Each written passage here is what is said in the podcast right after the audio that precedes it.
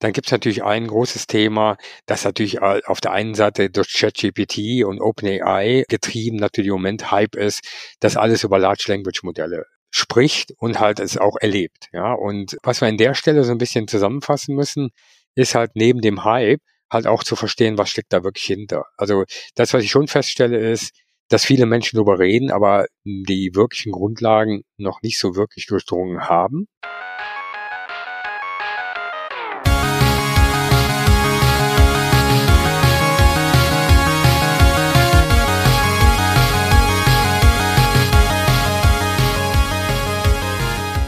Zum letzten Mal im Jahr 2023 heißen wir euch herzlich willkommen zum Digital Pacemaker Podcast. Heute haben wir anlässlich unserer Checkout-Folge aus dem Jahr 2023 ausnahmsweise mal keinen Gast.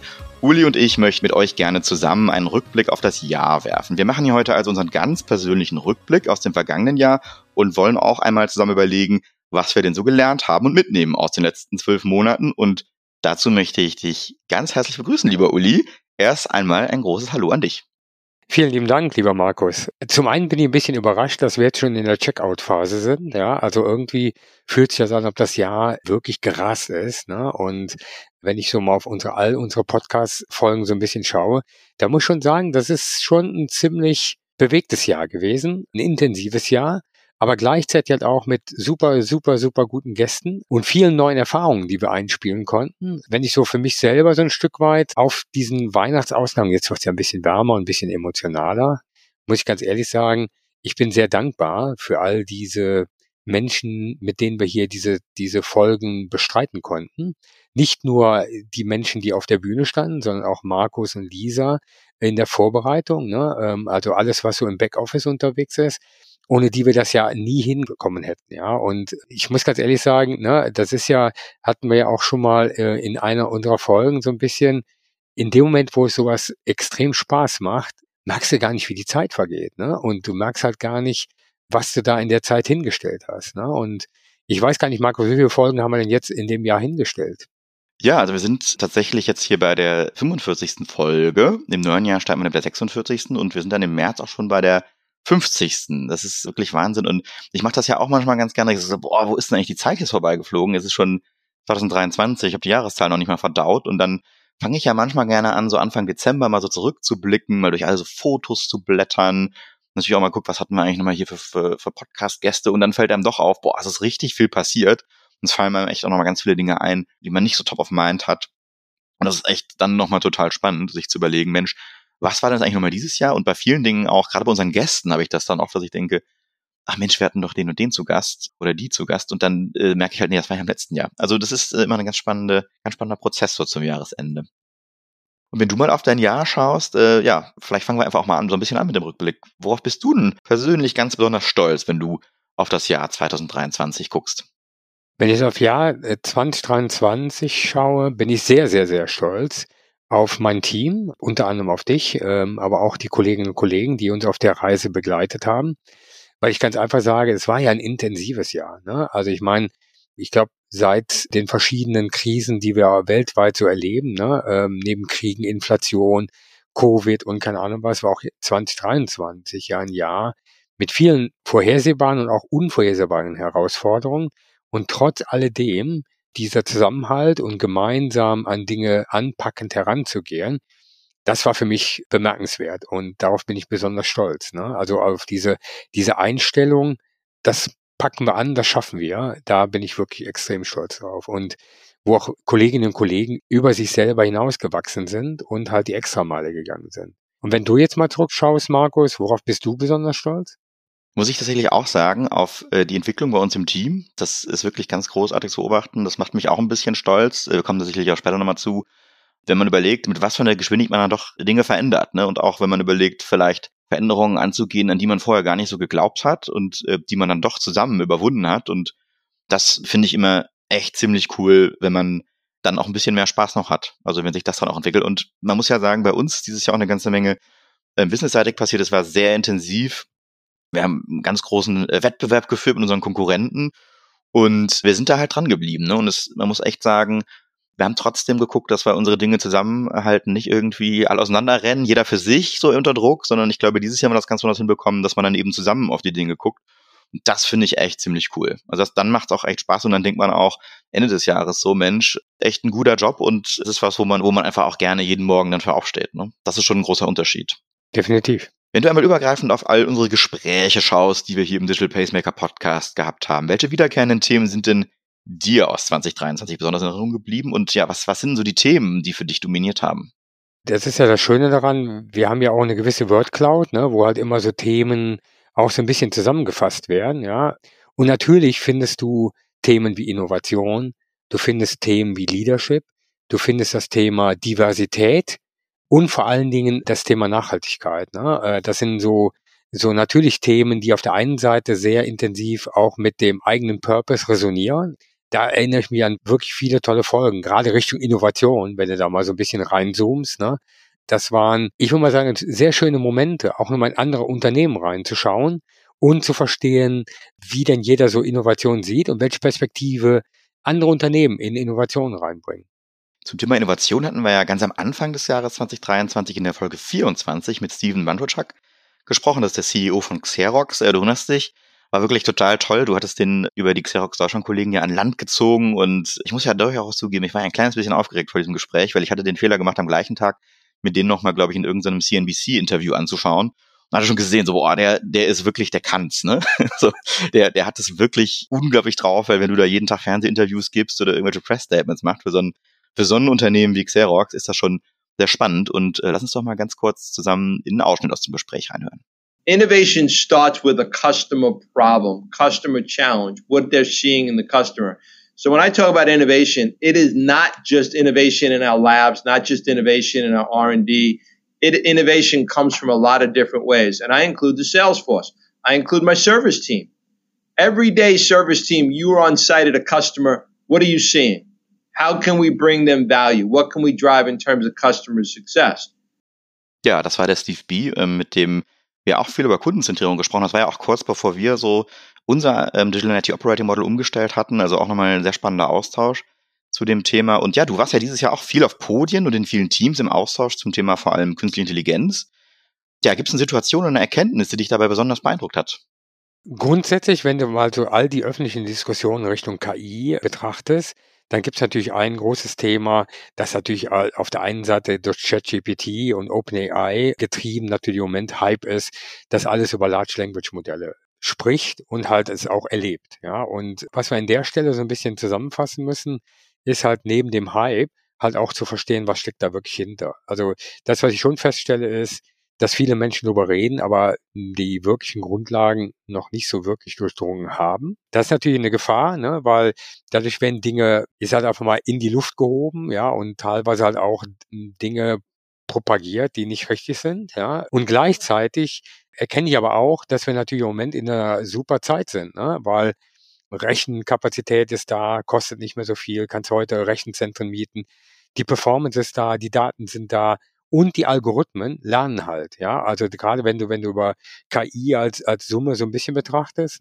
ist Gen AI ja nur ein Teil, aber gerade wenn du über Machine Learning, also das heißt Algorithmen, die selbst lernen, anfangen, Muster ähm, logischerweise zu erkennen und halt auch wiederzugeben, das ist schon fantastisch zu sehen. Ne? Und damit schaffst du natürlich auch einen Wow-Effekt, halt gerade in den Diskussionen. Aber, und da sage ich auch immer wieder, es muss die Grundlage dafür geschaffen sein. Also du musst ein Framework haben, wo du mit KI dran arbeiten kannst, sowohl was Datensicherheit angeht, aber auch was Security angeht. Und diese Guardrails müssen definiert sein vorab, bevor ich anfange, daran rum zu experimentieren.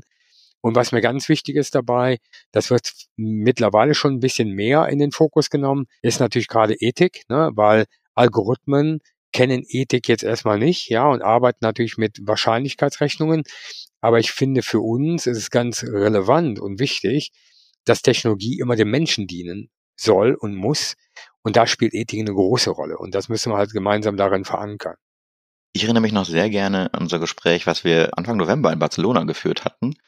Letztes Jahr haben wir diesen Checkout aufgenommen, Anfang Dezember 2022, und da war gerade ChatGPT raus, und da waren wir alle noch total im Metaverse-Hype. Und als wir jetzt dieses Jahr im November da in Barcelona saßen, sagtest du ja auch, total beeindruckend, ne, wie schnell sich der Fokus da verschieben kann. Äh, von Metaverse hat dieses Jahr zumindest auf dem Gartner IT-Symposium in Barcelona ja gar keiner mehr gesprochen. Ja, das, das war auch auf der Digital Transformation World sehr schön zu erkennen. Da war im letzten Jahr waren alle Räume pickepacke voll auf Metaverse. Also da siehst du ein bisschen, dass du aus dem Hype-Cycle jetzt so langsam in die Realität einkehrst. Aber das finde ich halt ist eine spannende Phase, ne? weil das ist halt die, diese Durchbruchphase, ne? weil nachdem alle so ähm, da auf dem Hype waren, und dann kommt es in die Realität und dann kommt eigentlich der Moment, oder nicht eigentlich, dann kommt der Moment, wo die Dinge durchstarten. Das sehen wir jetzt im Moment auch gerade in den Metaverse-Lösungen, die gerade stattfinden. Ja, das sind äh, handhabbare Industrielösungen oder tatsächlich Anwenderanlösungen, die jetzt wirklich durchstarten, ja. Und das darf man nie unterschätzen, ne? Das ist halt so ein Thema, ne? Am Anfang ist Technologie immer overstated, ja, also viel zu hoch gelobt. Dann fällt es auf den Grund, dann beachtet es keiner mehr und dann wundern sich alle, dass plötzlich so ein exponentieller Durchbruch da ist, wo dann alle sagen, wo kommt das denn jetzt her? Und Metaverse ist aus meiner Sicht genau in so einer Phase jetzt. Ne? Also da gilt es weiter drauf zu gucken.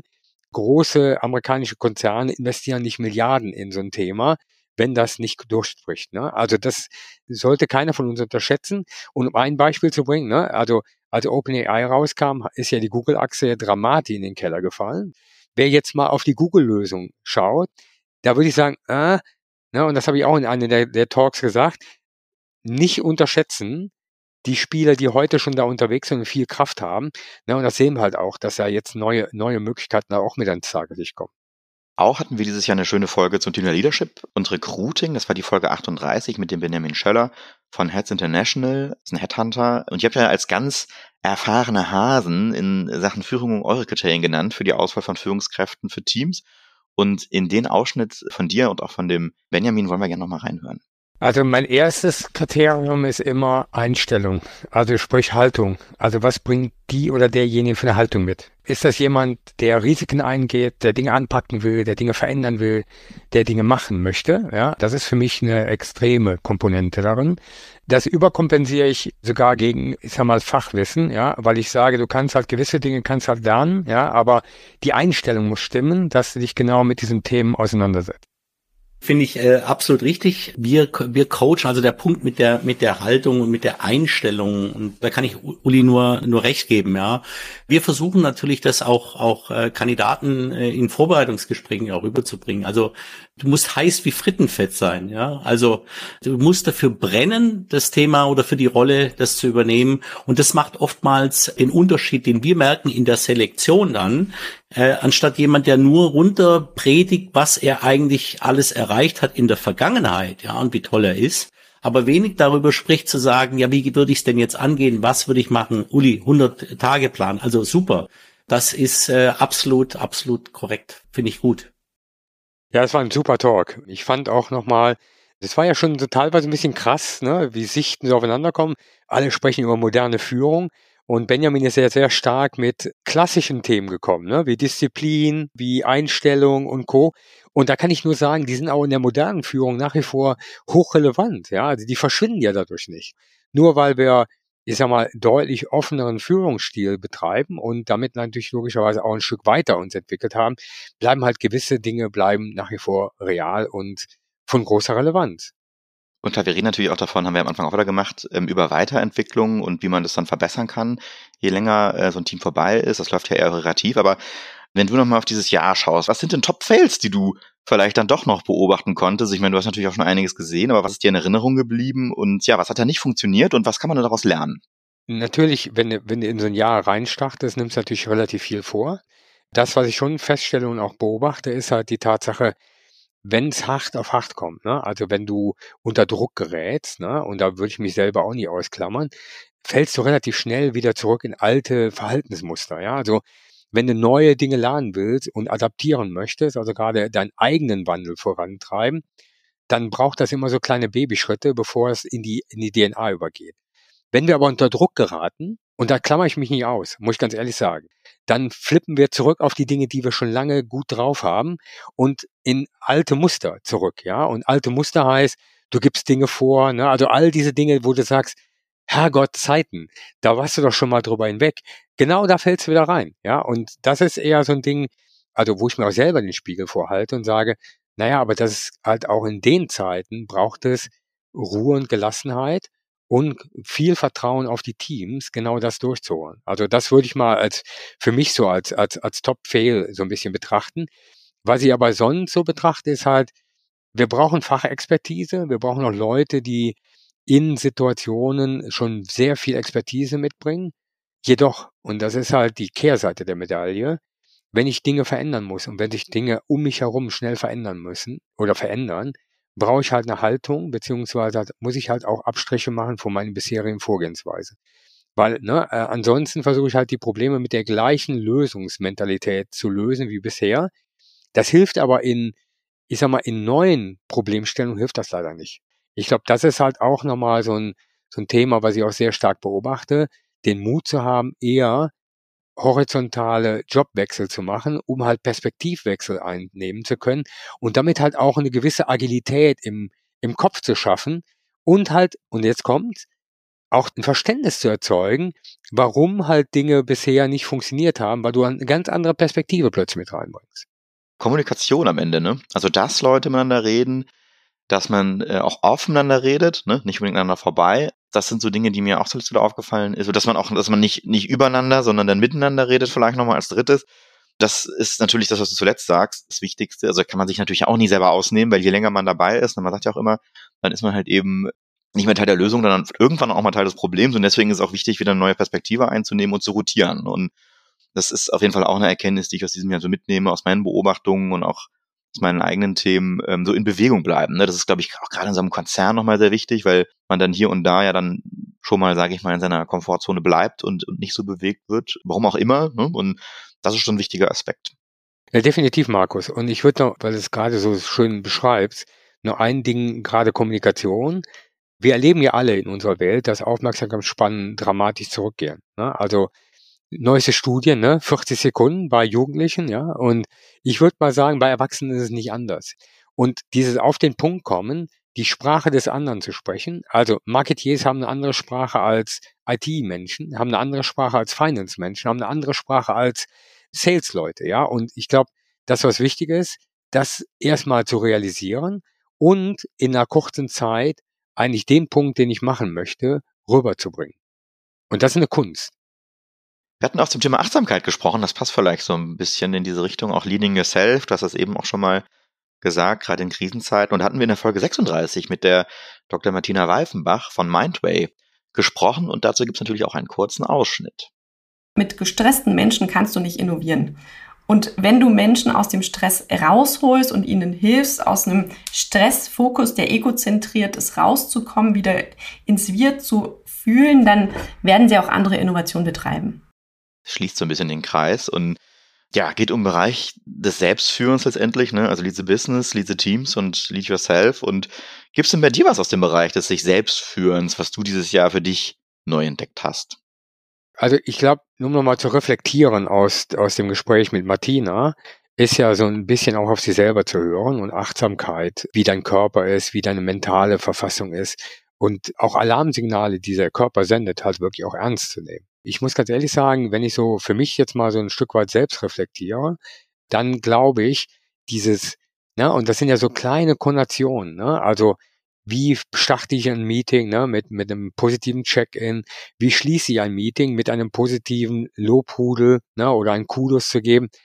Das sind ja kleine Mechanismen, die aber die, ich sag mal, mentale Stärke und dieses Wir, was Martina ja auch so ein Stück weit ausprägt, natürlich ganz deutlich weiter nach vorne treibt. Ja, ich meine, das Thema Check-in machen wir, machen wir ja schon eine ganze Zeit lang und ich muss ganz ehrlich sagen, das wirkt positiv, weil du weißt halt, in welcher mentalen Verfassung jeder Einzelne ist und kannst halt auch darauf eingehen. Wo ich so ein bisschen merke, wenn ich dünnhäutig werde, ja, also wenn ich merke, ich platze schon, obwohl eigentlich gibt es gar keinen Grund zum Platzen, das ist für mich ein, ein Trigger, wo ich sage, okay, nochmal tief Luft holen, nochmal durchatmen, nochmal die Perspektive anhören und damit halt auch den Kopf wieder frei machen, zuzuhören.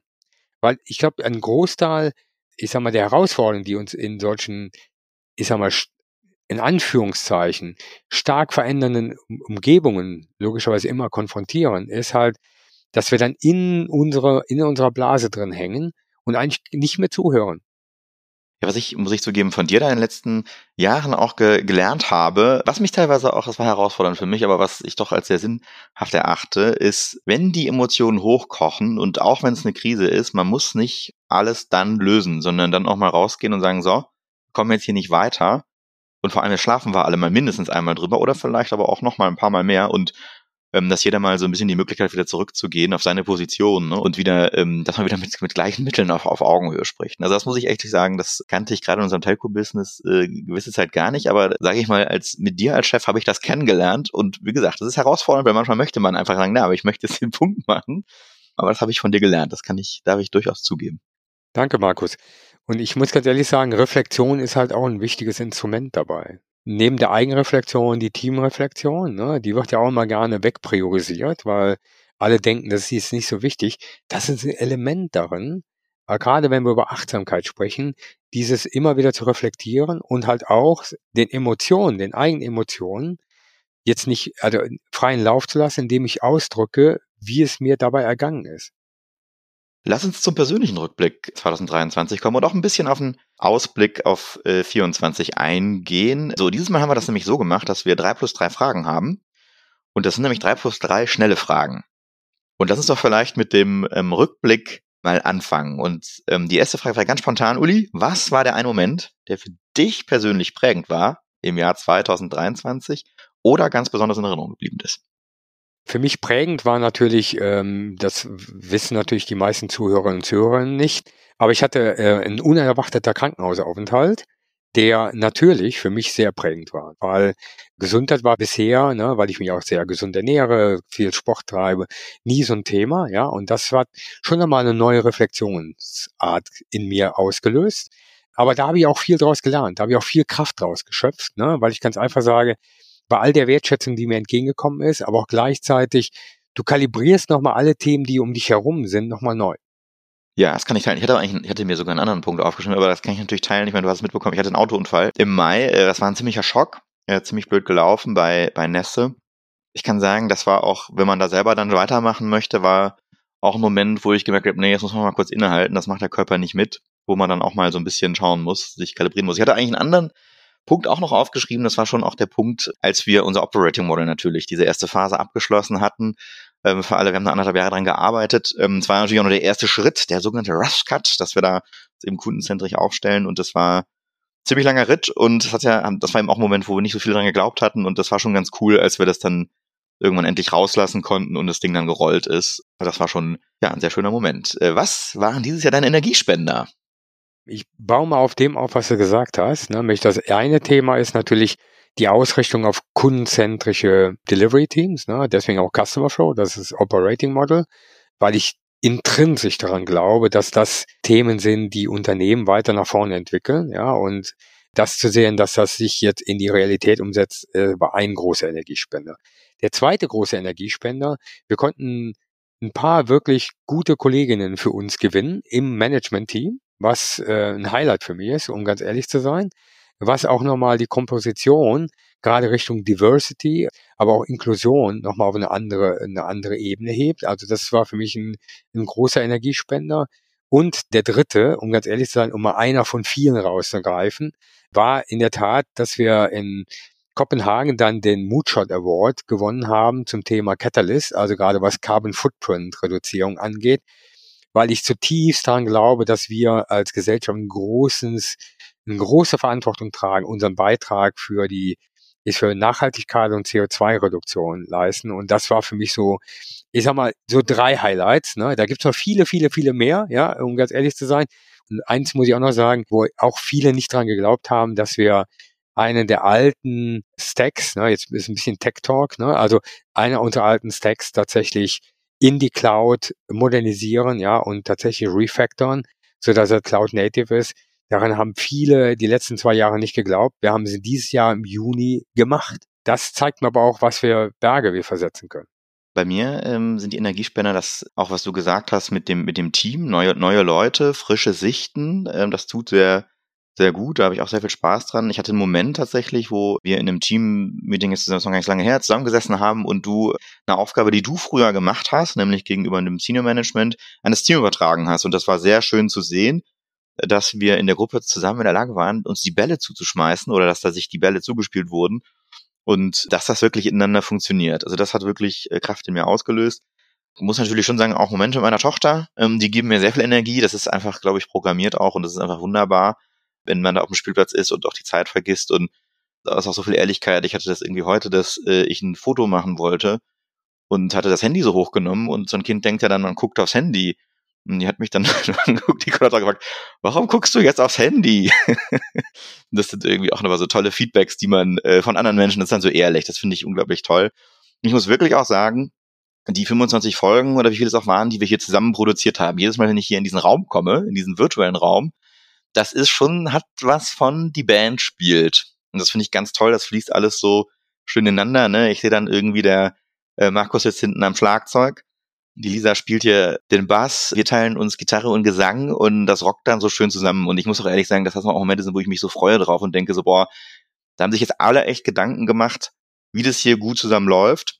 Und ähm, das ist einfach immer wirklich, wirklich toll, wenn man dann, wir nehmen ja meistens Dienstag 17.30 Uhr auf hier reinkommt und, und, und auch so denkt, okay, komm, jetzt rocken wir das äh, gut zusammen. Ne? Und da gibt es natürlich klar auch äh, coole Gespräche, da gibt es vielleicht Gespräche, die dann vielleicht im Vergleich zu den richtig coolen dann so ein bisschen absacken, aber im, im Wesentlichen ist es eigentlich immer eine Freude, ähm, das hier so zusammen ähm, so zu machen und auch echt überrascht zu werden, immer wieder trotzdem, ne? in dem Standard, den wir uns aufgebaut haben, das möglichst ja effektiv zusammen auch zu machen. Ähm, ja, ich muss ehrlich sagen, das ist wirklich für mich äh, alle zwei Wochen hier so ein, so ein kleiner äh, Energiesammler.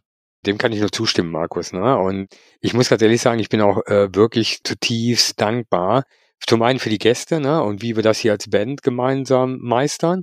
Aber gleichzeitig auch bin ich sehr dankbar für alle treuen Zuhörerinnen und Zuhörer, weil das trägt ja auch Früchte. Und ich werde auf so vielen äh, Events oder Meetings oder Konferenzen angesprochen auf den Podcast, ne? Und das hat Relevanz, ja. Und äh, wir möchten halt mit unserem Podcast, ne, gemeinsam hier als Band ein Stück dazu beitragen, das digitale Ökosystem etwas greifbarer zu machen und natürlich auch äh, ganz offen neue Talente für uns gewinnen. Da bin ich auch ganz offen, weil du sprichst viel über Perspektive ne, und neue Perspektiven einbringen. Das macht genau, ich sag mal, so ein Team und so eine, ich sag mal, Digital IT Community aus, nämlich, dass nicht nur fachspezifische Menschen reinkommen, sondern halt auch Quereinsteiger. Und wir haben ziemlich viele Quereinsteiger, die das tun. Will, jetzt komme ich zu einem Punkt, der knüpft an das letzte Jahr an. Ich hatte dich auch vorher schon mal vorgewarnt. Und zwar geht es um die Frage, was hast du im letzten Jahr gelernt? Ach, Geduld, äh, muss ich ganz ehrlich sagen. Äh, ihr wisst äh, vielleicht ja noch alle, ne? wir hatten uns ja eine tolle, ich hatte mir ja eine tolle Challenge gegeben, die heißt Uli und Hanna häkeln. Also ich will nicht sagen, dass ich da meinen Endgegner gefunden habe, aber ähm, ich würde so sagen, das war eine wirkliche Geduldsprobe für mich. Nichtsdestotrotz, wir haben natürlich unsere Wallabies gehäkelt. Man kann sagen, pff, sind sie sind die jetzt super geworden. Wir hatten aber ziemlich viel Spaß zusammen. Das muss ich ganz fairerweise sagen. Aber ich würde mich noch weit weg von einem Master of Häkeln bezeichnen, sondern ich würde sagen, das ist alles noch ziemlich, ziemlich am Anfang. Aber ich freue mich immer so aus der Komfortzone so ein bisschen rauszustupsen und halt da auch an meine Grenzen zu stoßen. Aber da habe ich gelernt, auch ein bisschen demütig zu sein weil es sieht immer so leicht in den YouTube-Videos aus und ist ja eigentlich auch kein Hexenwerk, aber für mich ist es scheinbar, und meinen komischen Händen ist es scheinbar schon irgendwie ein Hexenwerk. Also das habe ich gelernt. Ne? Und das Zweite, was ich gelernt habe, ist, ich habe immer so ein bisschen so einen Erziehungsauftrag bei, mein, bei meiner Nichte und bei meinen Neffen, ähm, weil ich immer so sage, ich möchte halt auch so ein Stück weit ihnen helfen, kritisch zu denken, aber auch gleichzeitig aufmerksam, also Fokus auf gewisse Dinge zu lenken, ja, und da bin ich total dankbar, weil die genießen das tatsächlich, die motzen natürlich auch ab und zu mal drüber, ne, aber mit äh, meiner, meiner Nichte Hanna haben wir jetzt äh, mal einen Samstag fast sechs Stunden gemeinsam gebacken und da kannst du nicht sagen, sie hat den Fokus verloren, ne, im Gegenteil, sie hat den Fokus komplett gehalten, ja, und äh, das stimmt mir immer total, total zuversichtlich. Geduld ist auf jeden Fall ein gutes Stichwort. Da kann ich auch äh, natürlich mit, mit aufbieten. Vor allem Dinge auch, die, gerade wenn es heiß hergeht, ne, sich auf seinen eigenen Einflussbereich zu konzentrieren und vielleicht auch dort, wo man dann eben nicht weiterkommt, die Zeit für sich zu nutzen. Was ganz Konkretes, was ich gelernt habe, äh, was ich wirklich spannend finde, ist das Thema Heilfasten. So ein Klassiker, Heilfasten für Gesunde. Zehn Tage habe ich da ja gemacht, ohne feste Nahrung, sich wirklich aufs Nötigste zurückzuziehen und dem Körper mal die Ruhe zu geben, so diese Zellerneuerung anzustoßen. Und da waren viele Aspekte dabei, nicht nur im Ernährungsbereich, sondern auch was äh, die Kneipkur angeht, ne? also mit, mit natürlichen Mitteln äh, Wärme und, und Kälte zu arbeiten und sich zu ähm, beeinflussen und ähm, ja, Osteopathie habe ich da für mich entdeckt. Und das äh, sind Dinge, die mittlerweile echt so auch im Alltag mich hier und da begleiten und wo ich auch echt äh, gut gelernt habe, äh, über diese zehn Tage vor allem, auf mich selber auch nochmal zu achten und einzugehen. Und das halt eben mit, mit natürlichen Mitteln und mit, oder mit Körpereigenmitteln vor allem. Ich werde das nächstes Jahr wieder machen, habe ich mir vorgenommen. Zehn Tage, dann kann ich das jetzt auch zu Hause machen, darauf einsteigen. Und geht gar nicht groß ums Abnehmen, sondern wirklich einfach um in diesen Modus zu kommen und in diese, in diese körperliche Bescheidenheit einzukehren. Und da sind wir auch eigentlich dann schon mit beim Ausblick auf das Jahr 2024. Und da gibt's die allererste Frage, welche persönliche Herausforderung hast du dir für 2024 vorgenommen? Also eine ist ganz einfach. Ich habe nach wie vor mal, das habe ich dieses Jahr leider nicht geschafft, weil ich eine Verletzung an der Achillesferse hatte. Aber nächstes Jahr steht Stubaital Ultramarathon auf der Agenda und der wird gemacht. Es sind 68 Kilometer mit ein paar tausend Höhenmetern, äh, aber das werde ich auf jeden Fall machen. Also das ist auf der sportlichen Seite. Auf der persönlichen Seite habe ich gesagt, ich möchte nochmal so ein Stück weit in die Liberating Structures einsteigen wollen. Ihr wisst, das sind ja diese kleinen Mechanismen, um eine große partizipative äh, Beteiligung von allen Menschen in Lösungsfindungen logischerweise vorantreiben. Da gibt's ähm, echt ein paar ganz spannende, ich sag mal, Elemente, die ich nochmal ein bisschen vertiefen möchte. Das ist auf jeden Fall so, weil ich darin den Schlüssel halt auch sehe für alle Themen, die gerade, wenn es über so crossfunktionale Zusammenarbeit angeht, ein Stück weit die Hürde nach oben schrauben können und uns da auf ein neues Niveau bringen. Das dritte, was mir vorgenommen habe, alle guten Dinge sind drei, ist zu sagen, wie schaffen wir logischerweise noch tiefer ähm, Business und IT zusammenzubringen und damit gleichzeitig die Teams noch enger zusammenzuschmieden, dass eigentlich nach kein Unterschied mehr zu erkennen ist. Das ist ja quasi unser Operating-Modell, ne, ähm, was wir jetzt aufgesetzt haben, aber das braucht jetzt die nächste Rakete.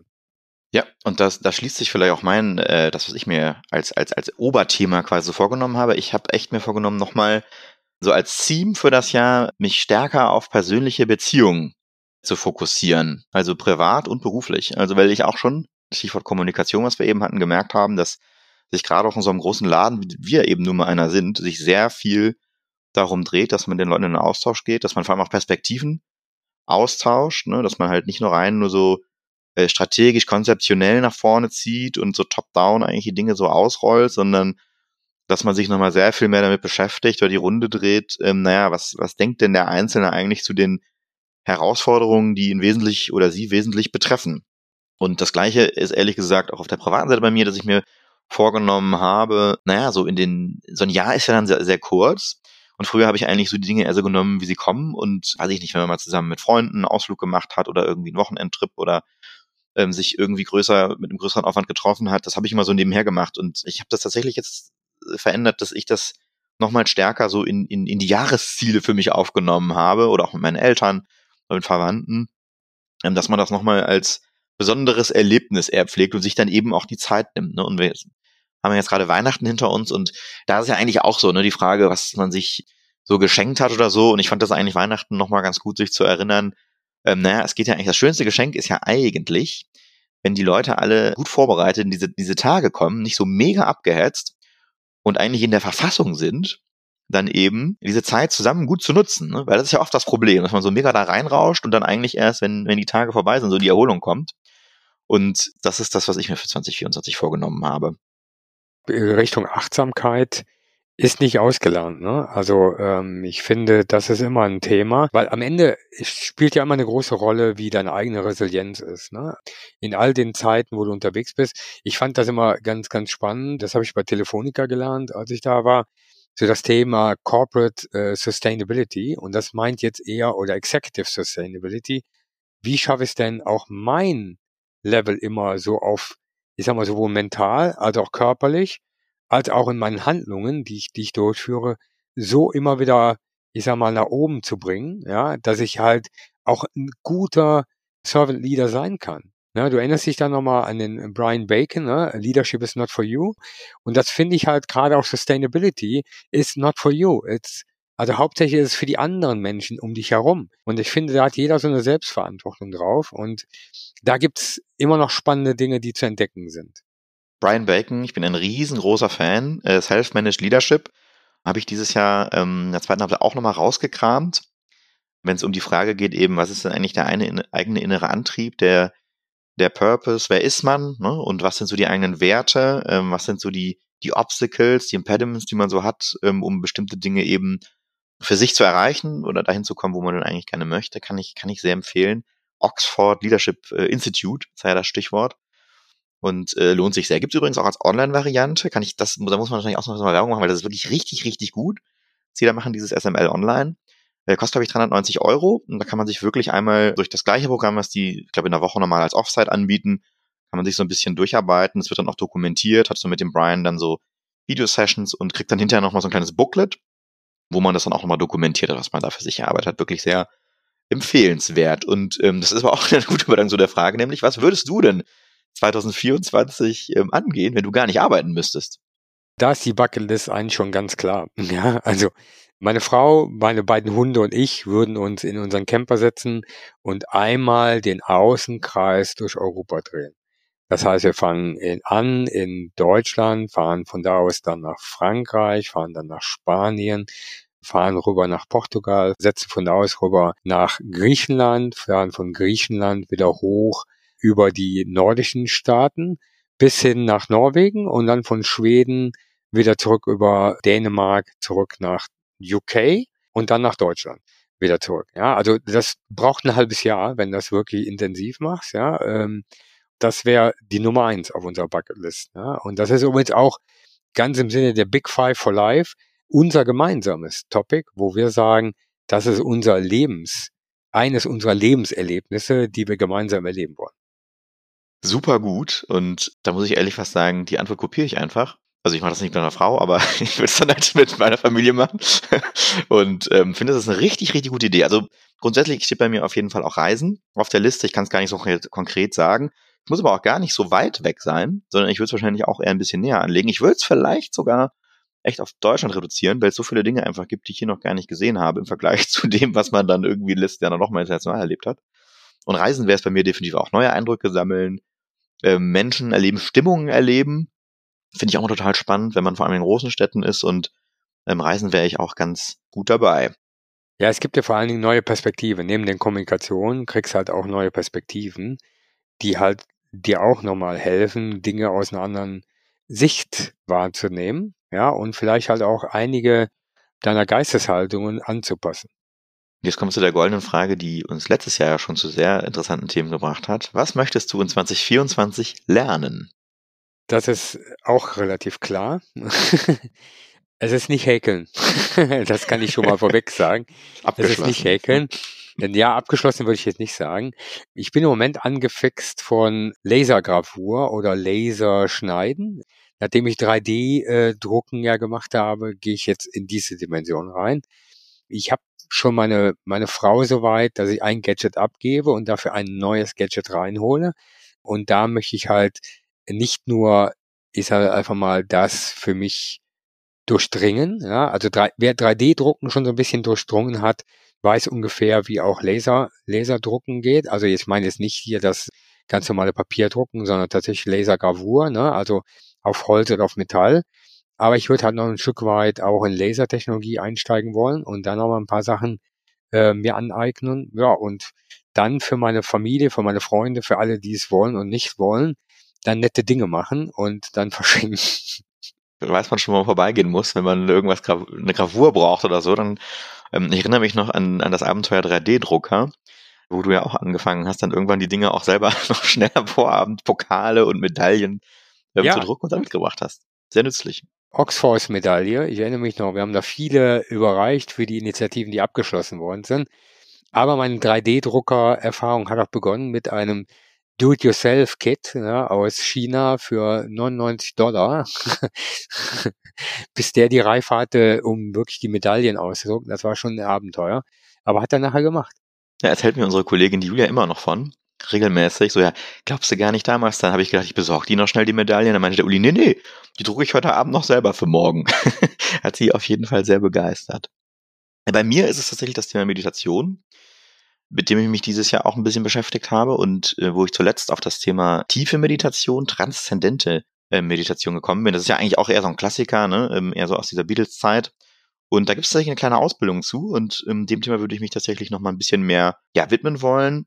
Es gibt dann ja noch diese Passana-Meditation, wo man das so zehn Tage macht. Ich glaube, Sonnentrip ist mir tatsächlich dann auch zu lang. Ne? Also wenn man wirklich zehn Tage lang den ganzen Tag so mit Meditation, das wäre auf jeden Fall vielleicht irgendwann auch mal was in weiter Ferne, was ich dann mal gerne machen möchte, weil mal in so eine Stille zu kommen, ist, finde ich, tatsächlich eine schöne Herausforderung. Im Moment ist das natürlich ja eher so, dass man, äh, wenn man schon, sage ich mal, einen halben Tag so kein Handy hat, dann äh, hat man schon den Eindruck, dass unglaublich viel passiert ist. Und ähm, das wäre eine Herausforderung, die ich mir mal gerne stellen würde oder woran ich gerne mal mit mir selber arbeiten würde. Das würde mich sehr interessieren. Finde ich ziemlich spannend. Äh, ich bin auch sehr gespannt auf deine Erfahrungen. Weil gerade wenn du über so ein Thema Fokus und Aufmerksamkeit lenkst, ne, also äh, führt ja Meditation gerade dazu, dass du zu dir selber findest und für eine ganze, ganze, ganze, ganze, ganze Zeit den Fokus auf einen ganz bestimmten Bereich lenkst. Was echt tatsächlich äh, oft ja das Schwierigste eigentlich ist. Ne? Oder das auch das sogenannte Nichtsdenken, ich meine, was ja natürlich eh gar nicht möglich ist, ne? aber ähm, das, das mehr zu steuern, das ist tatsächlich eine große Herausforderung. Ja, Uli, wir kommen langsam zum Ende. Ähm, erst einmal vielen Dank an dich heute für das Gespräch und ja, an der Stelle jetzt äh, vor allem ein riesiges Dankeschön nochmal an, an unser Team, an die Band, das den Digital Pacemaker Podcast ja produziert. Du hast es eben schon gesagt, eine Redaktion der Markus Pavlik. Unsere Produzenten, unsere Produzentin äh, von Maniac Studios, der Daniel Sprügel und die Lisa Braukmeier. Und auch ein riesiger Dank geht natürlich an die Sonja Uller, die das äh, planerisch überhaupt es möglich macht, was wir denn überhaupt hier äh, alle zwei Wochen auf die Beine stellen, dass wir zusammenkommen für unsere Aufnahme und auch an die Maike natürlich ein großer Dank für die Kommunikation. Das ist eben schon mal gesagt, aber ich möchte auch gerne mal wiederholen. Großes Dankeschön an euch als Zuhörerinnen und Zuhörer. Ihr glaubt gar nicht, wie toll das für uns ist, wenn ihr mit uns zu diesen Themen, mit denen wir uns beschäftigen und auch zu den Gästen ins Gespräch kommen wollt und darauf anspricht. Ich finde, das ist immer eine unglaublich coole Sache, wenn man direkt irgendwo in einem Austausch ist, ja, zu einem Inhalt. Und ähm, das macht wirklich, wirklich viel Spaß. Und auch die Feedbacks und die vielen Vorschläge, die so aus den verschiedensten Ecken kommen, äh, versuchen das auch mal aufzugreifen, sind wirklich ähm, super. Wir schaffen das nicht immer. Je, jede einzelne Zuschrift äh, in dem Sinne wird, wird bearbeitet und, und aufgenommen. Ja, und Uli, jetzt zu dir.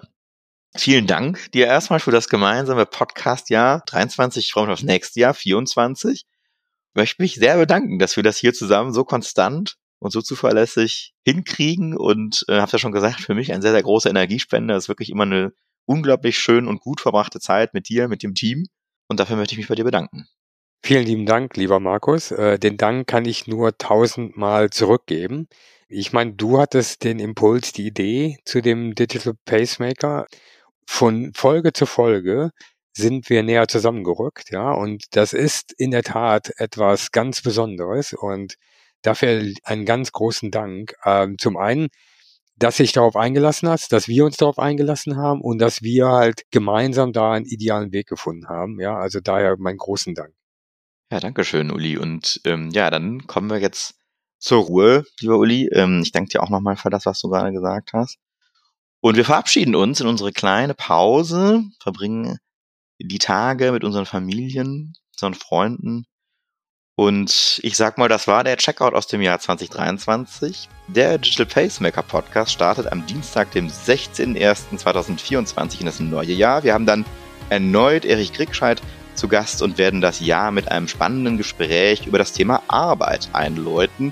Wir wünschen euch einen wunderbaren Start in das Jahr 2024. Erholt euch gut, schaltet ab, sammelt Kraft und schaltet im Januar wieder bei uns ein. Einen guten Rutsch, euer Uli und Markus. Rock'n'Roll.